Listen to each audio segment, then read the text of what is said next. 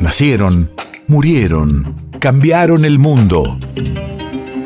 En Nacional Doc, siempre es hoy. Siempre es hoy. 24 de abril 2013. Hace nueve años fallecía el poeta, escritor y periodista Juan José Manauta. Radio de la memoria. Sus historias, alejadas de todo panfletismo, revelan, sin embargo, un fuerte compromiso político y social con los oprimidos, los sin voz y los acallados. El libro es El llevador de almas. El cuento se llama La imagen resplandeciente. Atardecía.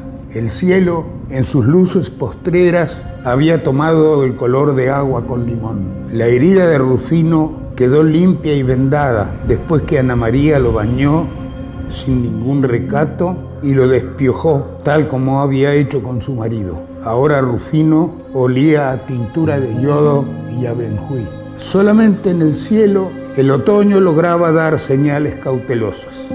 Algunas nubes andaban sin apuro hacia el norte, pero restos empecinados del verano se rezagaban aún en las colinas en un verde que iba enriqueciéndose con insinuantes barcinos pardos y amarillos.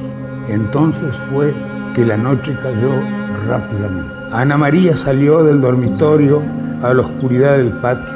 Estaba fatigada. Miró hacia lo lejos, más allá del corral donde los caballos resoplaban satisfechos y en paz. Al fondo del piquete, hacia el tajamar, un solitario y último bichito de luz parecía haberse desatinado en la esparcida negrura inicial de la noche. Oyó los pasos del sargento y el acicate de las espuelas de amplia rodaja que los enaltecían. Aquellos pasos no aparentaban otro destino que el de ella misma. Cuando estuvo cerca, se oyó decir con una voz ajena, desprendida de sí, el capitán Vera muerto. El sargento cabo enmudeció. Ella dio un paso vacilante y perplejo hacia atrás, señalando la casa. El sargento la sostuvo por los hombros. El primer sollozo de Ana ablandó su cuerpo y lo estrechó al de Rufín, que la ciñó por la cintura con una suavidad que los años de guerra no habían logrado mancillar. Así la dejó que llorara en silencio. Ana María levantó la cabeza, arrullada por ese preludio de las luces nocturnas y para comprobar su irrealidad. Las lágrimas empaparon sus labios y los de Rufino al mismo tiempo.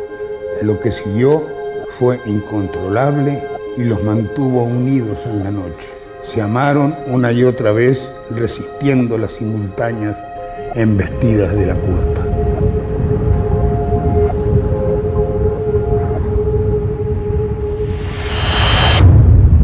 País de efemérides.